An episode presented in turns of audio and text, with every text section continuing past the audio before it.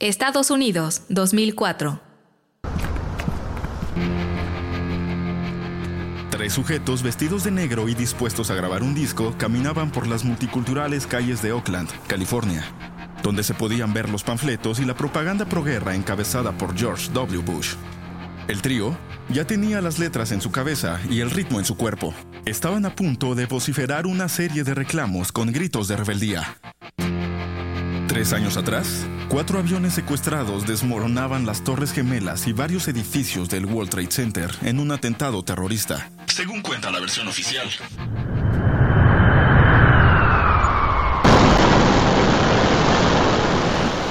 se ha estrellado un avión contra una de las torres eh, del World Trade Center en Manhattan. El humo salía por absolutamente todos los lados del edificio porque la avioneta quedó incrustada en medio de una de las torres.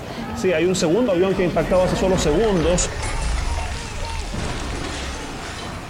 Después del ruido de las explosiones, los gritos y los llantos, llegaría el silencio, un luto nacional.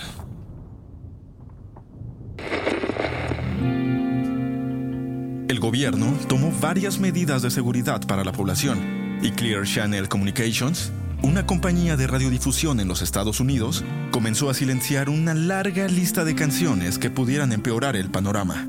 Aeroplane de Red Hot Chili Peppers, Highway to Hell de ACDC, fueron algunas rolas que no sonaron por una temporada en la radio americana.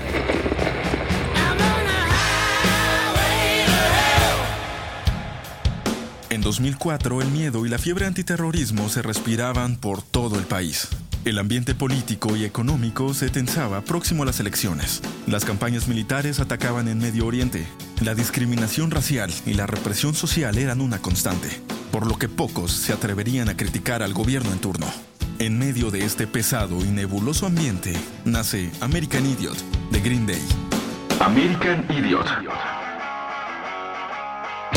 Un vómito de crítica a la sociedad estadounidense, al desamor, al gobierno y a los medios de comunicación. Un vómito encerrado en un CD de 13 canciones. Además, este séptimo disco representó un antes y después de Green Day. El álbum, producido por Rob Cavallo, tuvo cinco nominaciones en los premios Grammy y ganó la estatuilla como mejor álbum de rock en 2005. Este material se posicionó en los primeros lugares de las listas de popularidad a las pocas semanas de su lanzamiento. Tres acordes vituperantes. Tres instrumentos rebeldes. Tres motivos. La triada perfecta para despotricar contra una sociedad enferma. Para algunos, este disco revolucionó la escena del punk rock y llevó al pop a su estado más violento. Para otros, solo fue el berrinche de tres músicos californianos queriendo parecer rudos e inteligentes, pues dejaron de cantar sobre los clásicos problemas adolescentes para señalar al gobierno y las políticas de George W. Bush. Lo cierto es que sus desbordantes guitarras, sus macizas baterías y sus afiladas letras representaron un símbolo de crítica social con delineador en los ojos y una granada en la mano.